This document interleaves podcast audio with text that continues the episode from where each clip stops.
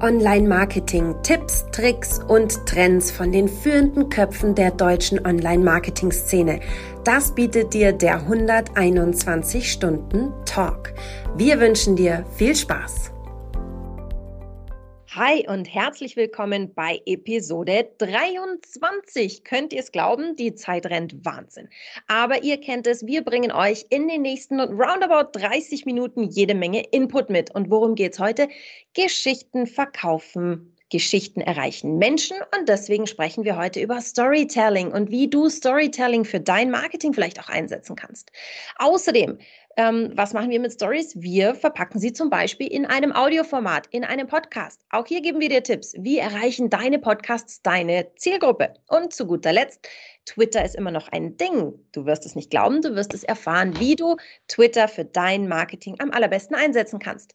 Ähm, tja, wer ist denn jetzt eigentlich wir? Ich rede mal von wir, erzählen dir. Ich bin die Sarah, Sarah Jasmin Hennessen. Ich bin bei der 121 Watt, die Trainerin fürs Content Marketing. Und mit mir hier ist der Patrick. Ja, und ich freue mich sehr auf unsere heutige Show. Patrick ist mein Name. Trainer bin ich bei der 121 Watt zu den Themen Online-Marketing und SEO, sowohl beim Online-Marketing in der lokalen Variante ebenfalls und SEO Basis und für Fortgeschrittene. Und dann räume ich gemeinsam mit den Teilnehmerinnen das Internet auf.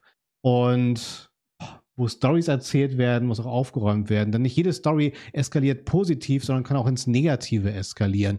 Und darüber hinaus haben wir Themen, die meinungsbildend sein können. Und genau das bringt unser Gast mit. Hier in einer internationalen Kampagnen- und Strategieberatung zu glänzen.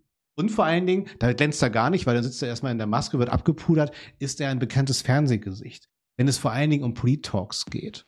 Und viel wichtiger noch, gerade bei der 121 Watt in unserer Familie besetzt er das Thema Digital Storytelling. Warum er das macht, warum er das kann, da hat er Referenzen mitgebracht, wie zum Beispiel Barack Obama, verschiedene Bundestagsmitgliederinnen, Amnesty International und noch viele weitere, die halt auf sein Rat, auf seine entsprechenden Input angewiesen sind. Von daher, ich muss noch mal kurz luschern, Sarah, welchen Hashtag er mitgebracht hat, denn es ist kein geringerer als Campaigning for Change von dem lieben, schön, dass du da bist, Julius. Und du darfst jetzt einmal Hallo sagen, das Intro relativieren, ergänzen und dann springen wir direkt rein. Julius, schön, dass du da bist. Äh, schön da zu sein. Äh, liebe Sarah, lieber Patrick, danke für die Einladung. Ich will überhaupt nichts relativieren. Äh, wir steigen einfach direkt ein. Ich zahle nicht, wie ihr mich angekündigt habt. Da will ich gar nichts hinzufügen. Sehr, sehr gut. Genau, das kannst du einfach auch als Tonspur extrahieren und beliebig anwenden. Also hiermit die Freigabe. Absolut. Und jeden Morgen direkt am Frühstückstisch. Oder als, als Wecker. Genau. Als Wecker ist auch sehr schön. So, so mache ich es. Patricks Stimme. Ja, gut. Genau, und All unsere Themen beruhen ja auf den 121 Stunden unseres 121 Watt Newsletters und das Content Marketing Institute und contentmarketing.com haben sich mit Storytelling beschäftigt. Und ich würde das mal erstmal psychologisch beleuchten wollen, Julius, wenn ich dich schon mal hier habe. Und zwar, ich sag Storytelling, was ploppt bei dir zuerst so im Kopf auf? Eine gute Geschichte holt mich ab. Ich sehe sofort ein Bild, ich werde Teil dieses Bildes. Und ich denke mir auch immer, was ist denn wirklich gutes Storytelling? Wir versuchen natürlich mit Storytelling Bilder zu kreieren. Was passiert? Mit einem Bild werde ich plötzlich Teil der Geschichte. Dadurch entsteht natürlich auch Empathie. Und Empathie führt natürlich auch zu einer Emotion. Und von der Emotion kann ich auch erst zur Handlung kommen. Und da wollen wir schlussendlich hin. Wir wollen Leute zum Handeln bewegen. Und deshalb ist es so wahnsinnig effektiv, gute Geschichten zu erzählen. Nicht nur, weil sie hängen bleiben, sondern weil sie Leute einbinden und dann im Idealfall, wie gesagt, auch zum Handeln bewegen. Ich finde es wahnsinnig spannend, Julius, dass du heute da bist, weil äh, gerade Storytelling und Content Marketing, das liegt so wahnsinnig nah beieinander. Und ich bin eher so den, der analytische Typ. Also, es sagt ja auch mein Hashtag Guardian of the Strategy. Also gehe ich eher so ein bisschen so Bedarfsanalyse, welche Funnelstufe, welcher Content, so ein bisschen nüchterner an die Story ran, ähm, an das ganze Thema Content Marketing und, und Storytelling. Bring uns doch mal so ein paar Erfahrungen mit. Äh, wie funktioniert gutes Storytelling? Also vielleicht hast du so ein paar Geschichten von uns, für uns, da, wir haben ja schon gehört, dass du auf viele Erfahrungen zurückblicken kannst. Was ist gutes Storytelling? Was muss ich da so wissen? Bring uns doch mal ein paar Beispiele. Ich äh, gutes Storytelling. Also erstmal geht es natürlich darum, irgendwas zu erzählen, was beim anderen auch eine Art von Emotion auslöst. Wir wollen irgendwie Bewegung haben, wir wollen Leute in Schwingung versetzen. Das heißt, wenn da keine emotionale Reaktion kommt, wahrscheinlich ist es auch keine besonders gute Geschichte und sie wird auch vor allem nicht hängen bleiben. Aber ich glaube, einfach nur gute Geschichten erzählen, die Aufmerksamkeit auch ziehen oder eben auch Emotionen vermitteln, reicht nicht aus. Wir sollten natürlich im Idealfall gerade auch für den Guardian der Strategy, sollte man natürlich auch irgendein konkretes Ziel verfolgen und auch überlegen, wie wir dorthin kommen wollen. Wenn ich jetzt in der Politik, wo ich zu Hause bin, drauf schaue, geht es natürlich meistens darum, entweder die Deutungshoheit an sich zu reißen, ein Thema zu definieren, zu sagen, wie wir darüber nachdenken sollen, durch welche Perspektive wir auch drauf schauen wollen. Im Content Marketing, in der Kommunikation, auch in der Markenwelt, wollen wir natürlich vielleicht auch noch das eine oder andere verkaufen. Und ich glaube, da sollten wir dann eben auch drüber nachdenken, an welchem Schritt, wo, wie du es eben gerade auch angesprochen hast, im Funnel, wollen wir dann jemanden auch so weit abholen, dass er entweder eine E-Mail-Adresse abgibt oder was auch sonst immer tut. Da gibt es unheimlich viele Parallelen. Entweder ob ich Nike bin oder sonst jemand oder eben auch, ob ich die Obama-Kampagne bin oder eben auch eine der Kampagnen in der Bundestagswahl. Am Ende des Tages möchte ich entweder Stimmen haben, die um 18 Uhr am Wahlabend eben auch ausgezählt werden, oder ich habe eben auch ein Produkt oder sonstiges, was ich verkaufen möchte. Aber wir sollten niemals ohne Ziel anfangen, eine Geschichte ja, zu erzählen. Äh, ich, ich mag das, äh, dieses Bild mit dem Bild und auch diesen, diesen empathischen Marketing, was du mitgegeben hast. Und vor allem, dass ich mich selber in diesem Bild sehen kann.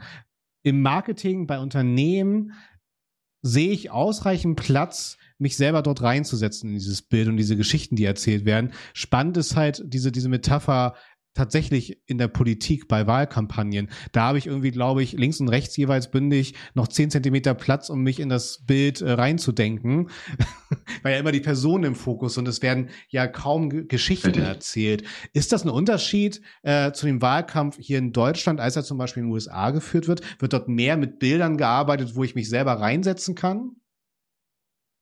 Hm. Ich glaube, so, jede gute Kampagne ist im Endeffekt ja. eine Geschichte. So würde ich zumindest drüber nachdenken. Und das ist jetzt völlig gleichgültig, ob es die Produktwelt ist oder die, die politische Welt. Ne? Ich erzähle immer im Endeffekt eine Kampagne, die auf eine Weggabel hinausläuft. Das Setup ist immer, dass irgendwo ein Protagonist ist. Und diesem Protagonist widerfährt irgendwas. Ne? Du, lieber Patrick, du, liebe Sarah, ja, ihr lebt euer Leben vor euch hin. Und entweder passiert etwas ganz Großartiges. Ein Potenzial, das ihr eigentlich nur ausschöpfen müsst. Ne?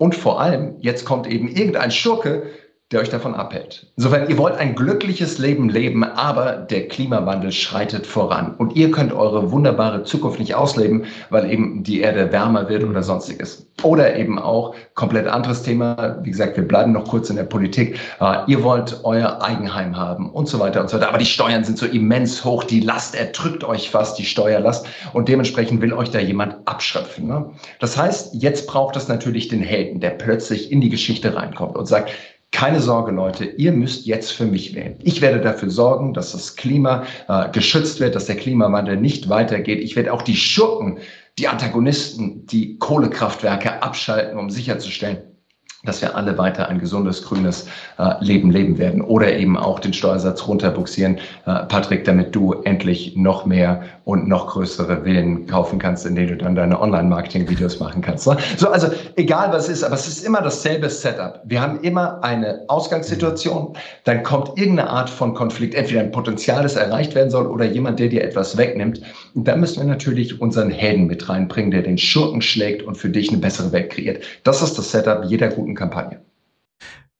Kannst du uns da mal so ein paar Beispiele? Also wir wollen ja gar nicht jetzt ähm, politisch meinungsbildend sein, sondern wir wollen uns ja so ein bisschen was abschauen von der politischen Welt, die vielleicht auch jetzt gerade im Moment in Deutschland da draußen so los ist. Wir haben es alle mitbekommen ähm, von irgendwelchen Plagiats und, und, so Geschichten oder irgendwelchem Lachen, während wichtige Menschen bewegende Dinge sagen. Also ich glaube, ihr wisst alle, worauf ich anspiele. Julius, ja. willst du uns mal da so ein bisschen abholen? Wie, wie siehst du das, was du gerade beschrieben hast, im jetzigen Wahlkampf? Also wie können wir sehen, wie die Theorie, die du gerade beschrieben hast, in der Praxis dann tatsächlich umgesetzt werden kann. Das mache ich total gern. Und ich glaube, so Wahlkampf, wenn wir uns auch anschauen, die Professionalisierung oder vielleicht auch vermeintlich die Amerikanisierung des Wahlkampfs, haben ja alle in den letzten Jahren immer gesagt, die Parteiprogramme spielen eigentlich immer eine untergeordnete Rolle. Eigentlich schauen die Leute auf die Charaktere. Die wollen sich natürlich anschauen, entweder ist es Obama, ist es Hillary Clinton, Donald Trump, Joe Biden, wer auch immer. Und jetzt natürlich auch diesen Wahlkampf ist es Annalena Baerbock, ist es Olaf Scholz, ist es Armin Laschet, Markus Söder, wer auch immer noch dazukommt. Das sind so die, die großen Fragen. Ich würde aber argumentieren, dass gute Kampagnen noch ganz anders vorgehen. Und ich glaube auch, dass wir das eins zu eins spiegeln können aus der Politik zurück in die Unternehmenskommunikation, auch in die Markenwelt. Es gibt einen Grundsatz in der Politik und der lautet, löse niemals ein Problem, das keiner hat. Löse niemals ein Problem, das keiner hat. Und ich würde argumentieren, dasselbe ist auch wahr in der Unternehmenskommunikation. Löse niemals ein Problem, das keiner hat. Im Umkehrschluss bedeutet das, und das ist wichtig, verkaufe nicht die Lösung, sondern verkauf das Problem.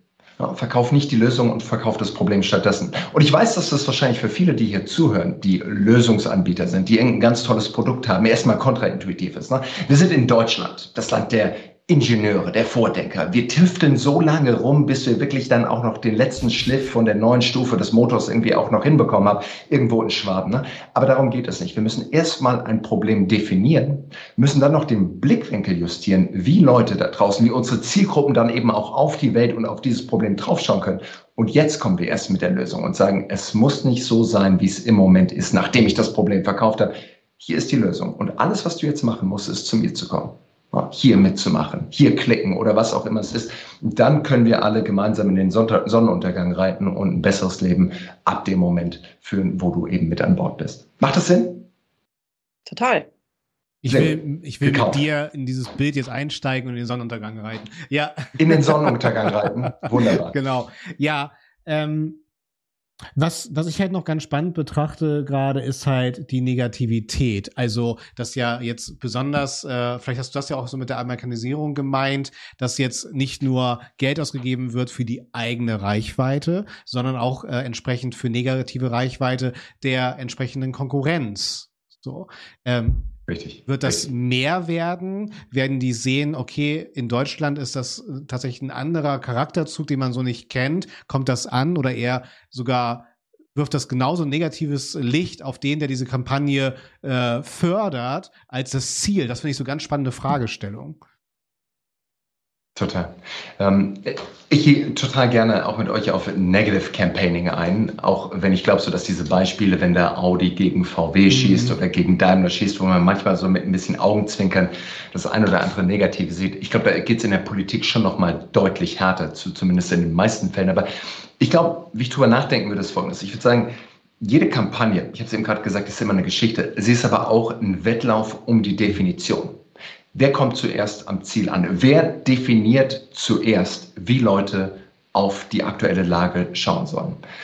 Und wenn ich mir jetzt diesen aktuellen Bundestagswahlkampf anschaue, worum geht es gerade? So, das ist der Wettlauf, in dem alle Parteien gerade sind. Geht es um einen Wettlauf um die Kompetenzvermutung? Ne? Wer ist der kompetenteste oder die kompetenteste dieser drei Kandidaten. Jetzt kann man sagen, Annalena Baerbock hatte in den letzten zwei Monaten einige Fehltritte, wo möglicherweise der Rückschluss sein könnte, sie ist nicht die kompetenteste. Auch Armin Laschet hatte in den letzten Wochen unheimlich viele Fehltritte. Bleibt eben noch Olaf Scholz, der sich jetzt als der kompetenteste, als Vizekanzler der letzten Jahre, als Finanzminister, jemand, der weiß, wo der Lichtschalter im Kanzleramt ist und sofort auch loslegen könnte.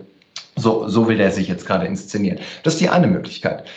Wollen die Grünen, und jetzt spreche ich ganz explizit über die Grünen, wollen die diesen Wahlkampf so definieren, dass sie sagen, es kann so, wie es im Moment ist, nicht weitergehen. Wir müssen wirklich eine fundamentale Revolution anzetteln, was Klima betrifft, was unsere ganzen Systeme angeht, wie der digitale Staat aufgestellt ist. Wir brauchen also einen Neuanfang. Schaffen die das eben auch so zu definieren, dass die Bevölkerung draufschaut und sagt, so wie bisher, auch in der Corona-Pandemie kann es nicht weitergehen. Oder ist halt die CDU, die sagt, wir framen und wir definieren diesen Wahlkampf nochmal ganz anders. Wir deuten ihn so, dass eigentlich der Grundstock ganz solide und okay ist, aber Deutschland ein Update braucht und dass Armin Laschet der Einzige mit Maß und Mitte ist, der es schafft, dieses notwendige Update für Deutschland zu geben. Keine radikale Revolution, aber das notwendige Update, das auch wieder nach vorne gehen kann. Das sind drei unterschiedliche Ausrichtungen, wo du aber erstmal ein Problem verkaufen musst, dass du dann eben auch logisch die Antwort auf die Frage ist, die sich die Leute stellen, nämlich wer kann uns am besten auch durch die nächsten vier Jahre durchdefinieren. Und ich glaube, das kann man auch eins zu eins übertragen. Ich finde das wahnsinnig spannend, was du gerade sagst. Wenn, wenn ich jetzt an, ans Content Marketing denke, dann schaue ich mir ganz oft an, welches Problem hat jetzt meine Persona in Bezug auf meinen Businessbereich? Und wie kann ich dieses Problem lösen? Also was biete ich dieser Person, meiner Persona, um ihr Leid zu lindern oder überspitzt gesagt. Und ich finde es sehr spannend, was du sagst. Wieso schaue ich mir nicht das Leid der Person an, sondern ich schaue an, wie kann ich dieser Person denn vermitteln, dass sie ein Leid hat? Das ist setzt ja. ja im Prinzip noch mal eins weiter vorne an. Und das ist ja auch unser aller Ziel, zu sagen, wir schauen, dass wir die Leute so früh wie möglich auf uns einnorden, weil irgendwann am Ende des Tages sollen sie ja bei uns kaufen. Und das finde ich einen super spannenden Ansatz. Mhm. Absolut. Ich meine, Sarah, und du machst hier gerade die Trumpische Strategie. Ähm, Im Endeffekt auch das, so, wo ich versucht habe, eben gerade auch hinzukommen. Ne? So, du sagst, du hast die Person an, schaust dir an, welches Leid hat diese Person an, wie kann ich dieses Leid vielleicht noch größer machen. Wo Trump angesetzt hat und was eine unheimlich effektive Kommunikationsstrategie sein kann, ist, dass du sagst, welches Problem, wie gesagt, muss ich für dich jetzt überhaupt erst mal kreieren? Vermeintlich ein Problem, dass du, was du es hast. Ne? Und das hat ja so Trump, nochmal, ich will hier Trump überhaupt nicht glorifizieren und ich, ja, du hast vorhin gesagt, Patrick, ich habe für Barack Obama gearbeitet, insofern, ich bin genau auf der gegenüberliegenden Seite von Trump. Total. Aber nichtsdestotrotz, glaube ich, kann man durchaus sagen, es war schon auch was bemerkenswert Effektives an der Art und Weise, wie Donald Trump kommuniziert hat, insbesondere im 2016er Wahlkampf. Und da würde ich argumentieren, war ein Großteil seiner Kommunikation, dir Probleme zu verkaufen, viele von denen, wo vorher noch überhaupt keinen blassen Schimmer hattest, dass es diese Probleme überhaupt gibt. Aber plötzlich sind sie durch gutes Storytelling so real und so groß geworden, so auswegslos, dass du am Schluss gesagt hast, na gut, dann nehmen wir halt eben Donald Trump, because he's the only one who can fix it, so wie er es zumindest gesagt hat. Ja, verstehe. Wobei man ja auch äh, sagen muss, äh, er hatte da nicht das empathische Marketing, sondern das laute Marketing auf seiner ja. Seite. Und er polarisiert, ne? Ja, er absolut. polarisiert, unheimlich stark zugespitzt. Richtig, ganz genau. Provo provokant halt auch, ne? G Guerilla, ne? Also man kann da so viel reinstecken. Ähm, ja. Und wir bleiben mal bei dem lauten Bild, denn äh, welches Netzwerk gerade in den USA halt sehr laut ist, ist tatsächlich Twitter äh, womit sich auch die Kollegen von Hootsuite beschäftigt haben. Ähm, wenn wir mal so nach Deutschland drüber schauen, ist Twitter natürlich ein viel kleineres Netzwerk. Und trotzdem ja. gibt es auch hier Möglichkeiten einer, einer Marken- oder auch einer Marketingstrategie. Ich muss nur sagen, so mal als, als Intro für Twitter, äh, möchte ich gut in den Tag starten, gehe ich nicht auf Twitter. Ja, so. absolut. Äh, äh, ich würde auch argumentieren, die Welt wäre ein besserer Ort, wenn es kein Twitter geben würde. Äh, also oh. bin ich der festen Überzeugung. Ja. Komma weil.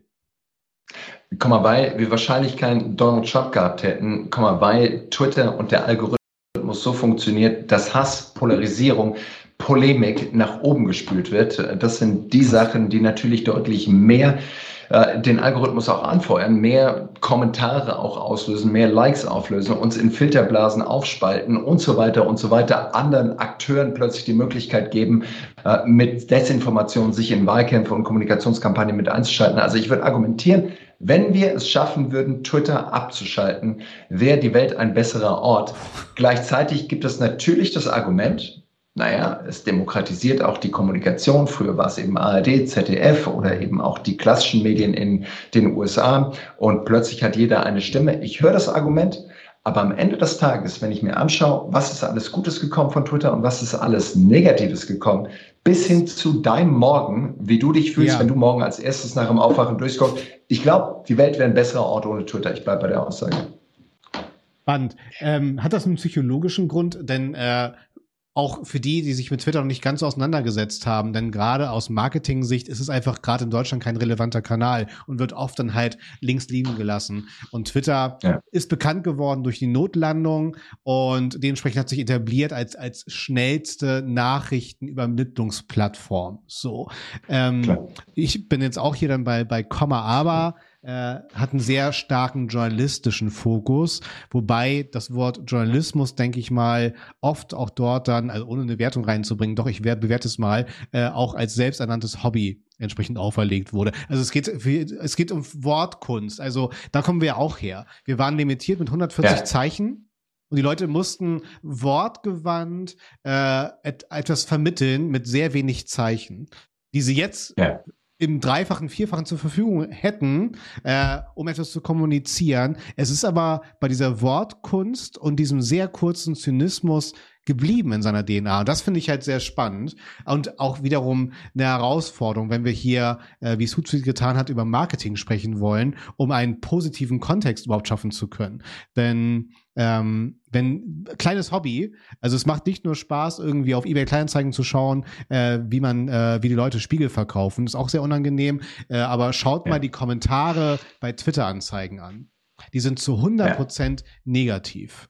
So. Und diesen Umstand muss ich mir bewusst machen und schauen, wie sieht dann die ideale Marketingstrategie aus? Ähm, Sarah, ja. welche Rolle spielt Twitter bei dir im Content Marketing? Tja, tatsächlich ähm, eine, ich würde mal sagen, sehr zurückgesetzte Rolle. Und zwar habe ich, also es gibt eine Funktion bei Twitter, die, ich weiß nicht, ob man sie kennt, wenn man nicht Heavy User ist. Und zwar sind das die Twitter-Listen. Ja. Ähm, und mir dient es einfach als Recherchematerial. Also googelt mal Twitter-Listen. Ihr könnt euch nämlich dort eigens gefilterte Feeds quasi anlegen, in denen ihr nur Tweets der Leute seht, die ihr auch haben wollt. Das heißt, ich nutze Twitter im Content Marketing tatsächlich als Ideengeber. Mhm wenn ich jetzt eine Zielgruppe habe, äh, keine Ahnung, äh, Rechtsanwälte, ähm, dann lege ich mir da eine eigene Twitter-Liste an und verpasse so mit großer Wahrscheinlichkeit nicht Dinge, die da gerade wirklich wichtig sind. Also so nutze ich Twitter. Twitter-Listen als Recherche-Input, als Ideengeber für Content-Themen. Tatsächlich nutze ich es nicht aktiv in meinem Content Marketing, weil genau das, was du gesagt hast, Patrick, ähm, das, was ich da reinstecke, kann ich in andere Kanäle ein bisschen besser investieren. Das ist so meine Erfahrung. Mhm. Ich glaube, wenn ich so auf, auf Twitter schaue, ähm, dann hat das natürlich, und jetzt versuche ich wieder den Bogen zu bekommen und es auch wieder ins Positive zu spinnen. Ja, früher, wie sind wir irgendwie Marktkampagnen angegangen, auch noch vor, vor, vor fünf oder vor zehn Jahren? Wir haben irgendwie gesagt, okay, ähm, lass uns doch mal die Jahresplanung machen im Q3 wollen wir nochmal eine neue Kampagne starten. Und dann wurde irgendwie der Pitch geschrieben, Agenturen eingeladen, die gepitcht haben und dann wurde irgendwie alles gebucht und die Großflächen gebucht und so weiter und so weiter. Ich meine, irgendwann haben wir dann gesagt, okay, es gibt so einen 24-Stunden News-Cycle, in den ich möglicherweise reinkommen möchte und dann dort auch irgendwie mitspielen möchte. Mittlerweile haben wir einen minütigen News-Cycle. Ja. Ähm, das Ganze ist ja nicht mehr aufgeteilt in irgendwas, kommt im Morgenmagazin, was kriege ich dann irgendwie nochmal mittags in der Tagesschau rein, was muss ich vor Printschluss drin haben und wie komme ich noch irgendwie in die 22 Uhr Tagesthemen. Das ist ja vorbei.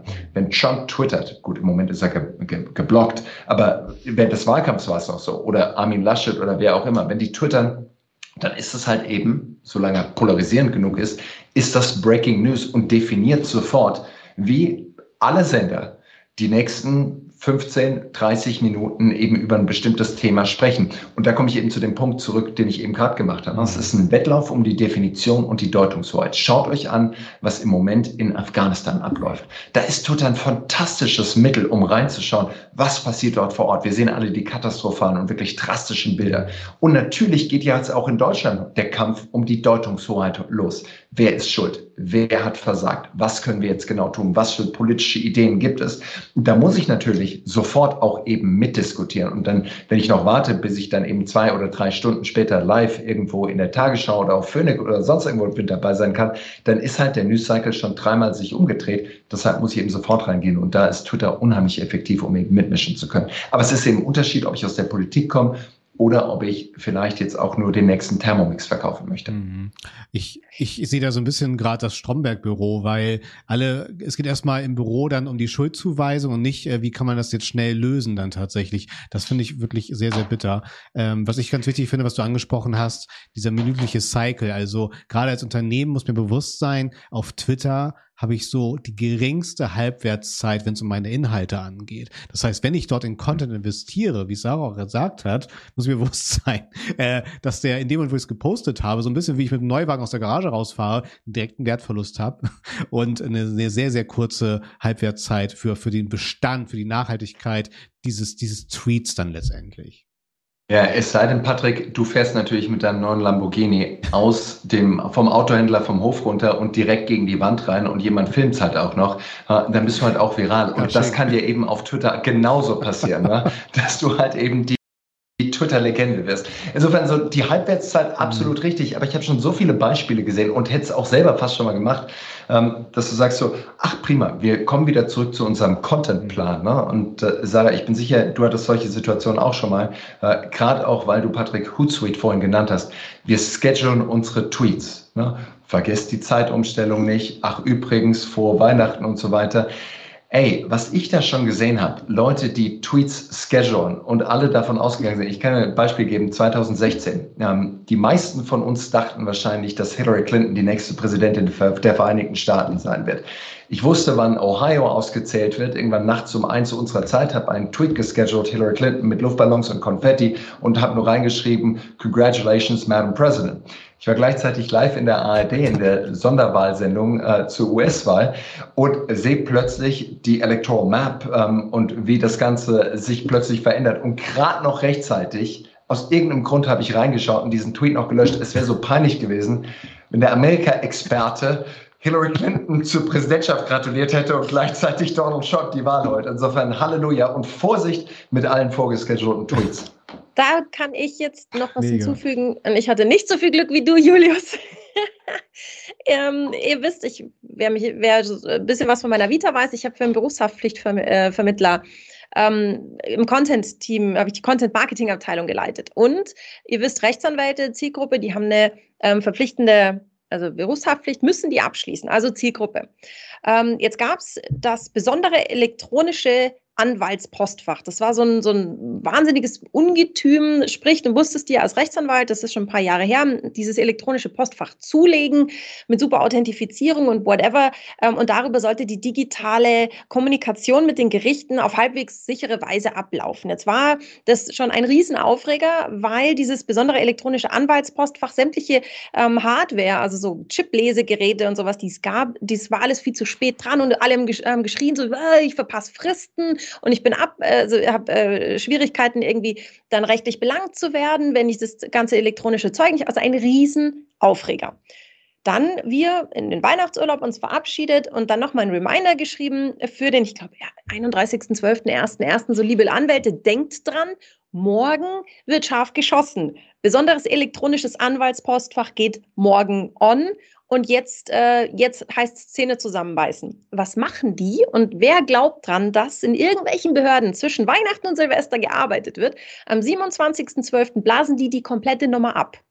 Jetzt war ich mitsamt meiner kompletten Redaktion schon im Weihnachtsurlaub. Ich habe die Idee überhaupt nicht gehabt, dass die so ein Projekt, das sie jetzt über Monate, Jahre hinweg durchgedrückt haben, irgendwie zwischen Tür und Angel, zwischen Weihnachten und Neujahr nochmal ja, abblasen. Ja wirkt natürlich super. Was war unsere Positionierung äh, damals? So, ja, wir sind aus der Branche für die Branche, wir kennen euer Leid, deswegen wissen wir Absicherung. Es war so ein bisschen so diese Kommunikation, was ja auch theoretisch auch gestimmt hat. Wir haben uns ja reingekniet in die Themen. Aber Tja, da kam natürlich dann zurück, so, habt ihr hm. gepennt? Äh, das wurde vor du vier Tagen Du hast dem Expertenstatus nur so hinterhergeschaut, so, ja, da das war also, genau. oh shit, ich, ich konnte es dann rausreißen und habe es dann quasi kommentiert, so liebe Leute, es tut mir sehr leid.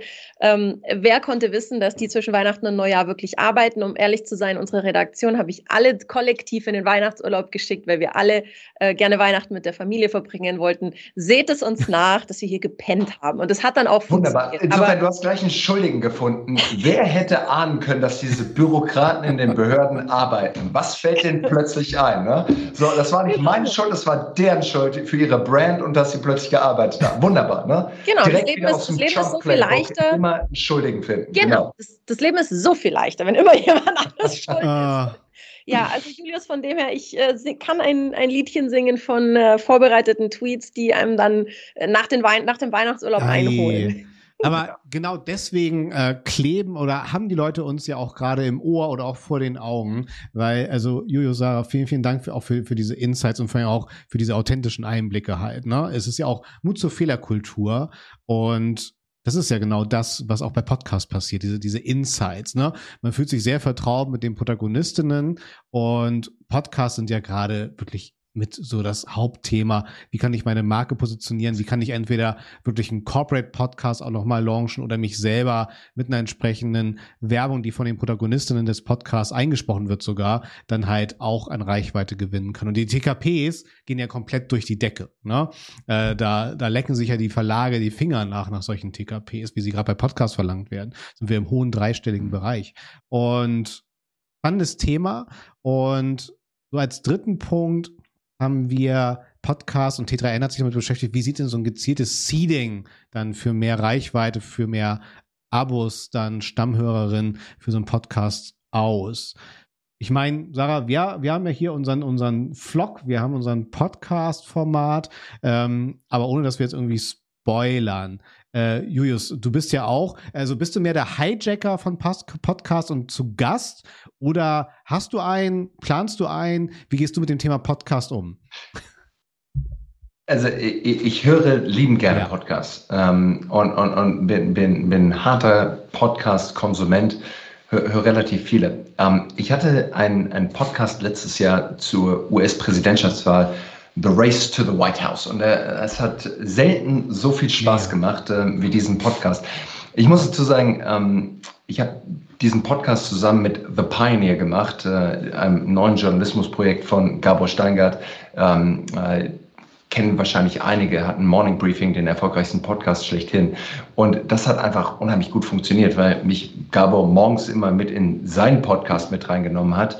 Da hören über eine Million Leute jede Woche zu und hat mich natürlich dann eben auch meinen Podcast wieder teasern lassen. Das zweite war natürlich, dass dieser Podcast unheimlich fokussiert war, nämlich es war das Rennen ums Weiße Haus und wir haben eben drei Monate vor, äh, zwei Monate vor, vor dem Wahltag letzten November gestartet. Und dementsprechend war halt eben auch die Aufmerksamkeit drauf. Ich hatte dazu noch einen Haufen Auftritte in Medien, Talkshows und so weiter, wo ich natürlich auch immer wieder darauf hinweisen konnte. Und so ist es halt zusammengekommen. Das Ding ist echt schnell auch explodiert und hat auch bei der Monetarisierung echt gut funktioniert. Dementsprechend, ähm, so, das war, glaube ich, so ein, so, so ein perfekter Sturm, wie wir ihn natürlich aber auch eben bewusst gebaut haben.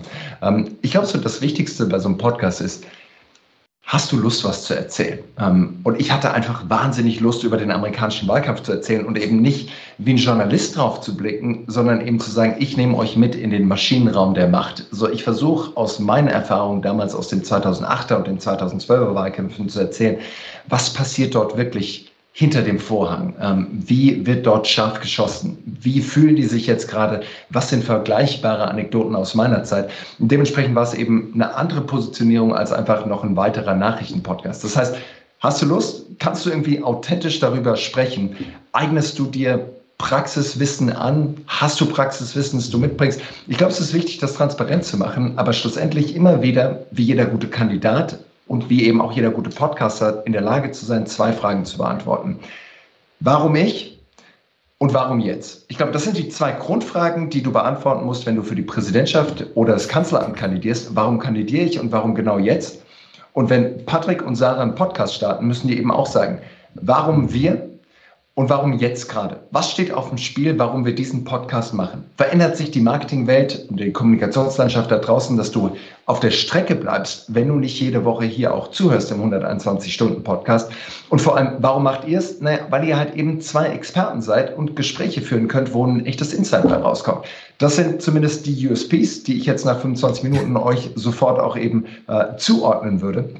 Und ich glaube, die zwei Fragen muss, wie gesagt, jeder beantworten können. Andernfalls, glaube ich, wird es irgendwie Schülerradio, aber kein spannender mhm. Podcast. Du sprichst halt auch die direkte Abhängigkeit zum Produkt an. Ne? Also ich kann da noch so viel in Seeding investieren, wenn das Produkt nicht stimmt, wenn es äh, wirklich nicht gelebt wird, wird es unglaublich anstrengend und vor allem auch teuer dann halt. Ne? Ja. Was ich aber spannend fand, äh, was du schon mal so im Nebensatz erwähnt hast, ähm, das gegenseitige Pushen. Ich glaube, das hilft schon mal ganz viel und es lebt natürlich von den Protagonistinnen, wenn die schon Reichweite mit sich bringen und das ist ja auch immer Teil des Erfolgs. Wir sehen ja die erfolgreichen Podcasts, das sind nicht Leute größtenteils, die von 0 bei 100 angefangen haben, sondern die hatten schon ein Standbein. Die waren schon irgendwie journalistisch, redaktionell oder auch in den Medien unterwegs zum Beispiel und haben dadurch natürlich eine gewisse Anschubkraft. Die wenigsten starten dann wirklich bei, bei Null. Auch da gibt es tolle Beispiele ne, von Podcasts, die wirklich dann auch daraus mhm. entstanden sind. Aber die haben dann natürlich auch eine viel, viel längere Zeit gebraucht, um dann so positiv zu eskalieren. Von, von daher Richtig. spannend. Ich glaube, ich würde noch ja. einen Punkt einen Punkt hinzufügen. So, angenommen, hier hört gerade jemand zu oder schaut gerade zu, der oder die überlegt, einen Podcast zu starten. Ich glaube, Stand heute, ähm, wenn ich einen Podcast starten würde, ich würde versuchen, mir wirklich eine Nische rauszusuchen und dann wahrscheinlich nochmal die Nische von der Nische rauszusuchen. Such dir das Ding, das dich wirklich umtreibt, da wo es wirklich was Besonderes gibt. Es braucht niemand noch einen Marketing-Podcast. Such dir da nochmal raus, wo deine Nische ist und dann geht dort wirklich komplett rein und baut dann aus dieser sehr speziellen Audience, baut da wieder raus. Das wäre zumindest mein Tipp, stand heute, wenn ich, wenn ich was Neues nochmal starten würde. Total. Also ich würde keinen Politik-Podcast starten, sondern ich würde einen politischen Kommunikations-Podcast starten. Das wäre wär mein Ding. Ja. oder auch dein Produkt, wie du es gerade beschrieben und auch äh, immer noch pitchen könntest, dass man in die Maschinenräume reingeht. Ne? Dass man halt wirklich auch so mit der Expertise weiß, okay, von außen sieht das so aus, aber um das zu schaffen, hat es Folgendes gebraucht. Und äh, das ist ja so die ja. Essenz dann halt, ne? Was es spannend macht. Genauso höre ich ja auch dann äh, unglaublich gerne zum Beispiel dann Podcasts zu, wo es so um, um Filme, Serien geht, wo man aber auch nochmal einen Drehbuchautoren zum Beispiel mit dabei hat, eine Regisseurin, die einfach dann nochmal sagen können, natürlich ist, da springt auch der Spiegel, okay, so wird das alles gemacht. Aber äh, das ist halt dieser Maschinenraum, das ist wirklich ganz spannend. Äh, und auch ein super Podcastname übrigens, Maschinenraum. Äh, Maschinenraum der Macht, genau. genau. TM, geht nicht auf die URL. Ich, ich, ich reserviere sie mir noch, während wir hier sprechen. Ja. ja. sehr, sehr gut. Sarah, welche Berührungspunkte hast du mit, mit Podcast und äh, auch äh, mal an, an die Anwenderin gefragt? Wie wirst du auf Podcast aufmerksam? Also ich suche ganz gezielt nach Themen. Mhm. Jetzt als, als ich als Anwenderin suche ganz gezielt nach Themen. Ähm, Im Content Marketing steht der Podcast in der Regel relativ weit hinten. Ähm, wenn wir uns jetzt anschauen, was sind so die, die, die Baby Steps, die ich gehen kann? Und wir haben ja doch bei uns in den Seminaren meistens Unternehmen und eben nicht so äh, Personenmarken, mhm. sage ich mal. Wenn ich eine Personenmarke bin, würde ich sagen, setz dich hin, mach einen Podcast, macht für mich absolut Sinn. Ähm, wenn ich jetzt wieder beim Beispiel bin, keine Ahnung, Bosch Siemens Hausgeräte, da halte ich andere Themen für deutlich gewinnbringender zuvor. Also bevor wir da in den Podcast gehen und ich dir erzähle, wie du die Spülmaschine richtig einräumst. Ähm, deswegen so im Content Marketing. Sehr Nische, muss man dazu sagen. Sehr Nische. Richtig Nische, strategisches genau. Anordnen der Spülmaschine. Ja. Korrekt. Also wenn du meinen Mann und mich fragst, wir kommen da ins Streitgespräch ähm, über Spülmaschinen-Tetris. Äh, nee, aber also was, was ich sagen will, ist, im, im Content Marketing ähm, Im Daily Business sind häufig, wenn ich anfange, andere Disziplinen ein bisschen gewinnbringender und sind eher Quick Wins. Podcast würde ich sagen, mach's, wenn du etwas zu erzählen hast, das zu dir mhm. passt, zu deiner Marke, zu deinem Image passt und das deine Zielgruppe interessiert. Das ist ja der Punkt. Also wenn ich jetzt Bosch Siemens Hausgeräte, also nicht, dass ich mit denen großartig was am Hut hätte, die sind mir jetzt halt gerade so eingefallen. Ähm, wenn Spülmaschine, ich nehme, ja. Und die ja. erzählen mir über irgendwelche Zeolit-Trocknungsgeschichten. Äh, das interessiert mich nicht. Das mag schon sein, dass die da Experte sind dafür. Du musst das finden, wofür du Experte bist und wo du Bock drauf hast und was deine Zielgruppe gerne hört. Und deswegen ähm, glaube ich, ist Podcast etwas, wie du sehr schön gesagt hast, Julius, ich kann das unterschreiben, wenn ich das mit Leidenschaft betreibe und ein Thema habe, das ich mit Leidenschaft bespielen kann und wo ich mich heute hinsetze und sage, ich weiß, für die nächsten sechs Monate grob habe ich Ideen, woraus, woraus ich meinen Podcast, worüber ich meinen Podcast machen kann. Dann setz dich hin und tust. Das ist so eine Re äh, Regel, die ich bei mir in der Redaktion immer habe, wenn ich sage, ähm, du kommst dann mit einem neuen Format oder mit einem neuen, ähm, mit einem neuen Netzwerk, das wir gerne machen würden, sage ich, okay, schlag mir für sechs Monate Content-Ideen mhm. vor. Und wenn du für sechs Monate Content-Ideen hast, dann trägt dich das Ding auch länger. Wenn du vier Ideen hast, und dann kommst du schon ins Grübeln, dann ist es vielleicht nicht das richtige Format für dich. Und das ist so mein Tipp immer zum Thema Podcast. Hast du es für sechs Monate im Griff? Hast du grobe Ideen, was du die nächsten sechs Monate machen willst? Passt es zu deiner Zielgruppe? Passt es zu dir? Dann ja. try. Wenn nicht, Aber geiler Bogen, äh, Sarah, Krass. weil wir kommen ja am Anfang, da ging es um empathisches Marketing und äh, durch Empathie schaffst du ja auch diesen, diesen äh, Humor, mit dem man relaten kann oder auch Themen, mit denen man relaten kann. Und ohne Witz, ich würde halt den Spülmaschinenherstellern genau das empfehlen. Na, also dass es eben nicht um die Inhalte geht, äh, die Breite, die Maße, die Höhe, die Tiefe dieser Spülmaschine, sondern in welcher Reihenfolge äh, ordnest du deine Schüsseln oben an, ne? Von hinten nach vorne, never ever, sondern von von, vorne nach hinten natürlich so, ne? Ähm, ja. Und das, damit Damit schaffst du eine Markensympathie, aber auch ein Thema. Ein Podcast über, über Paare ja. zu Hause und wie sie es schaffen, die Ordnung im Haushalt zu halten. Ne? Ähm, und so kommst du dann eben zu Haushaltsgeschichten zurück. Aber den Streit, so die abgefahrensten Streits, die Sarah und ihr Liebster hatten zu Hause. So, äh, wie, welche Streits waren es schon bei dir? Da höre ich ja. zu. Ne? Ich, ich, mich würde wirklich interessieren, wie die sich richtig zoffen und dann eben zurückzukommen.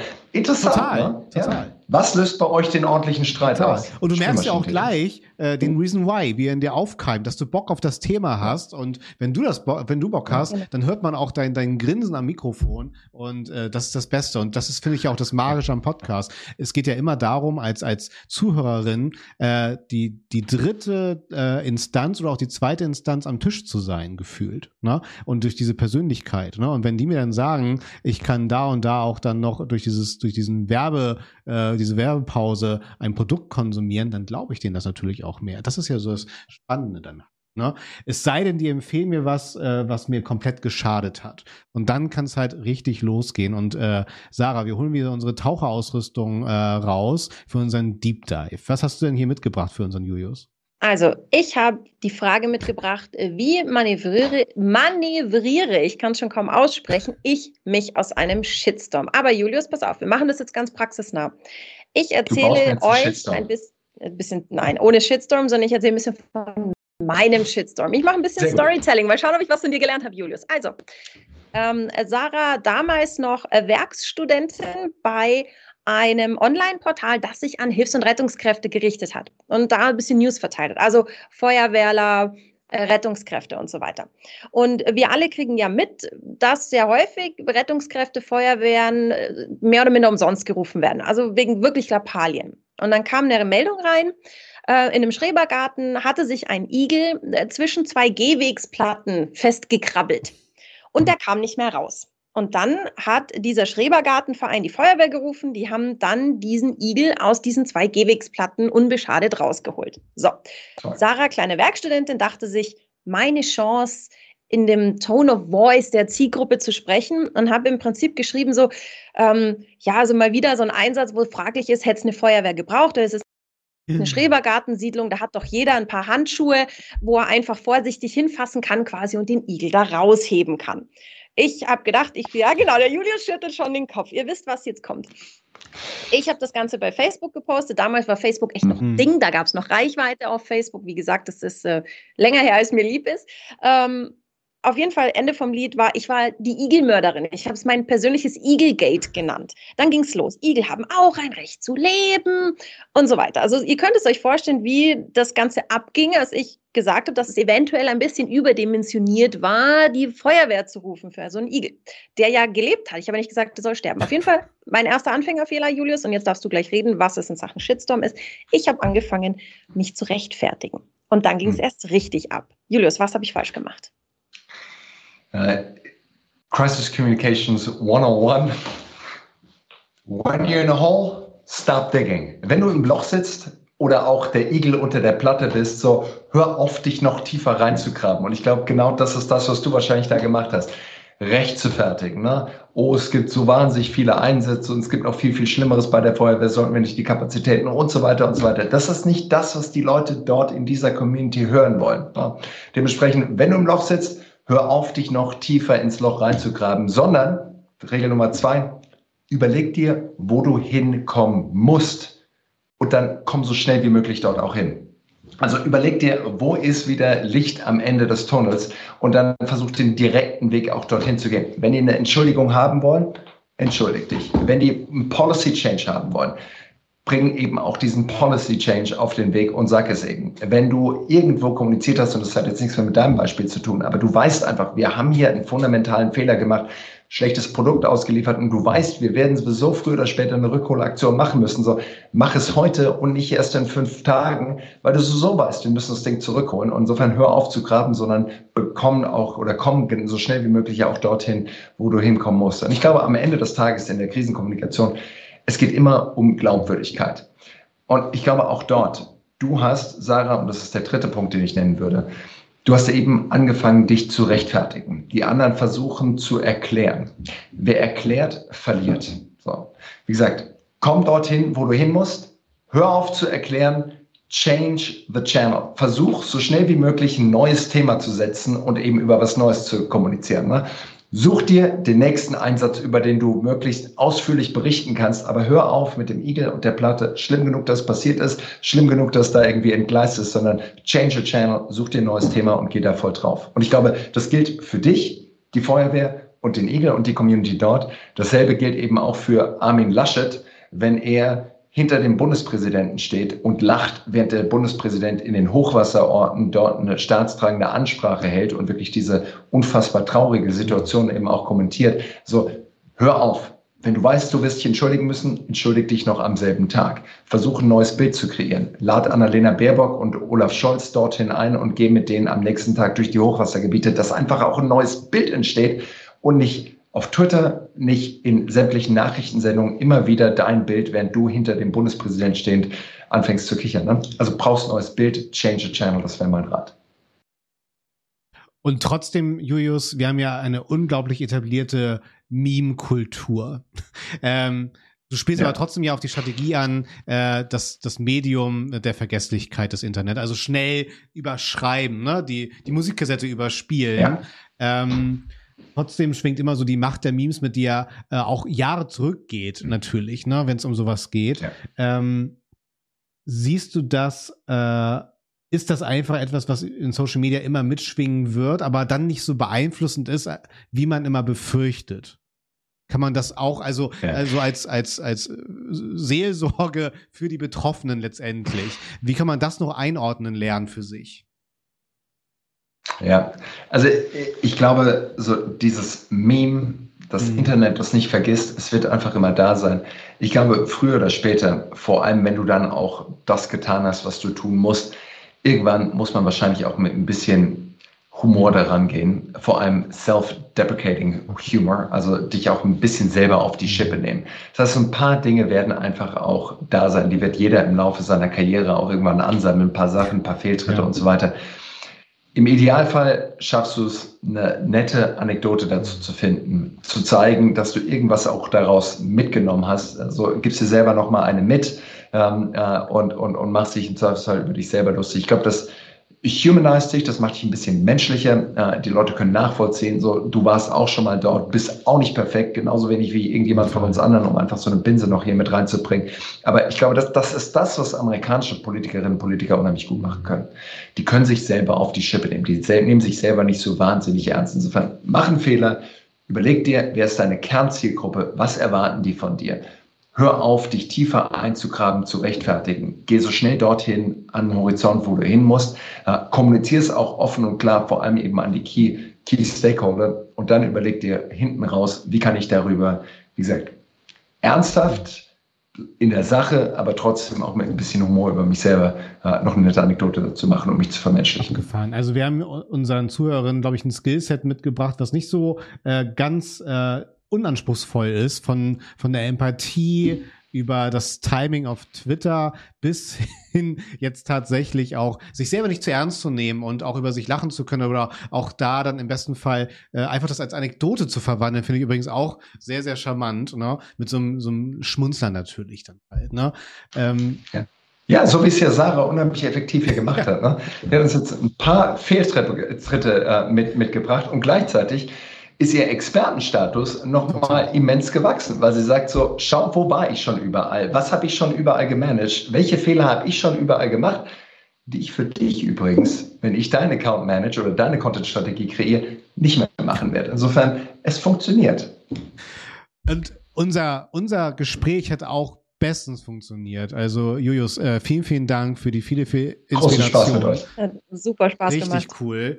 Und wir verstetigen uns ja auch. Ne? Sarah, du kannst uns ja nochmal zeigen, wo man uns überall wie, in welcher Form konsumieren kann. Und Julius bereiten wir schon mal drauf vor, denn dir gehört gleich in diesem Format natürlich das letzte Wort.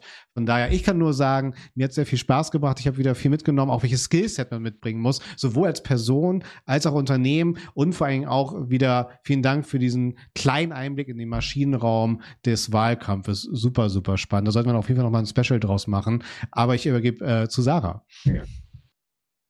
Ja, also wenn ihr uns heute gesehen habt und mitbekommen habt, dass Podcasts echt ein Ding sind, uns gibt es auch als Podcast. Also wir machen immer aus unserem äh, Videotalk hier eine leichte, snackable, konsumierbare Podcast-Version, die du auf allen gängigen Podcast-Portalen findest.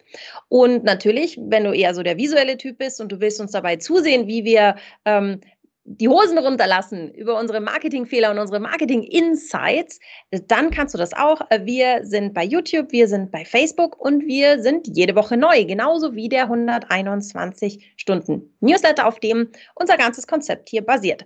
Ich sage vielen, vielen Dank, Julius. Es hat mir wahnsinnig Spaß gemacht, ähm, auch mit dir mein E-Gate aufzuarbeiten und so ein bisschen in die Therapie zu gehen. Es hat mir super viel Spaß gemacht. Ich sage schon mal vielen Dank, Julius. Ich sage schon mal Tschüss an euch und gebe nochmal an den Patrick rüber, bevor der Patrick den Julius sanft hinaus begleitet. Du, Sarah, ich unterschreibe das, was du gesagt hast und äh, übergebe mich an Julius. ja, mein Closing Statement. Ähm, ich sage es ganz konkret, weil es im Moment aus meiner Sicht zumindest relevant ist und ich glaube auch für die meisten von uns relevant ist. Es sind noch genau sechs Wochen bis zur Bundestagswahl. Deutschland wählt zum ersten Mal in der Geschichte von Deutschland, steht die aktuelle Bundeskanzlerin oder eben auch Bundeskanzler nicht mehr zur Wahl. Das ist ein Novum, gab es noch nie in der Geschichte der BRD. Und wenn man auf die aktuellen Umfragen drauf schaut, dann sieht man, dass das Rennen so knapp ist wie noch nie zuvor. Grüne, CDU, SPD, alle im Endeffekt äh, gleich auf auf der Zielgeraden. Das heißt, es kommt echt auf jede Stimme drauf an.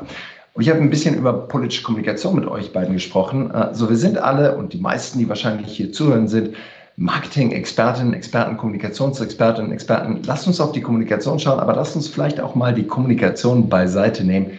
Echt nochmal auf die Themen schauen, wie sie inszeniert werden, aber vor allem auch welche Tragweite und Relevanz sie haben.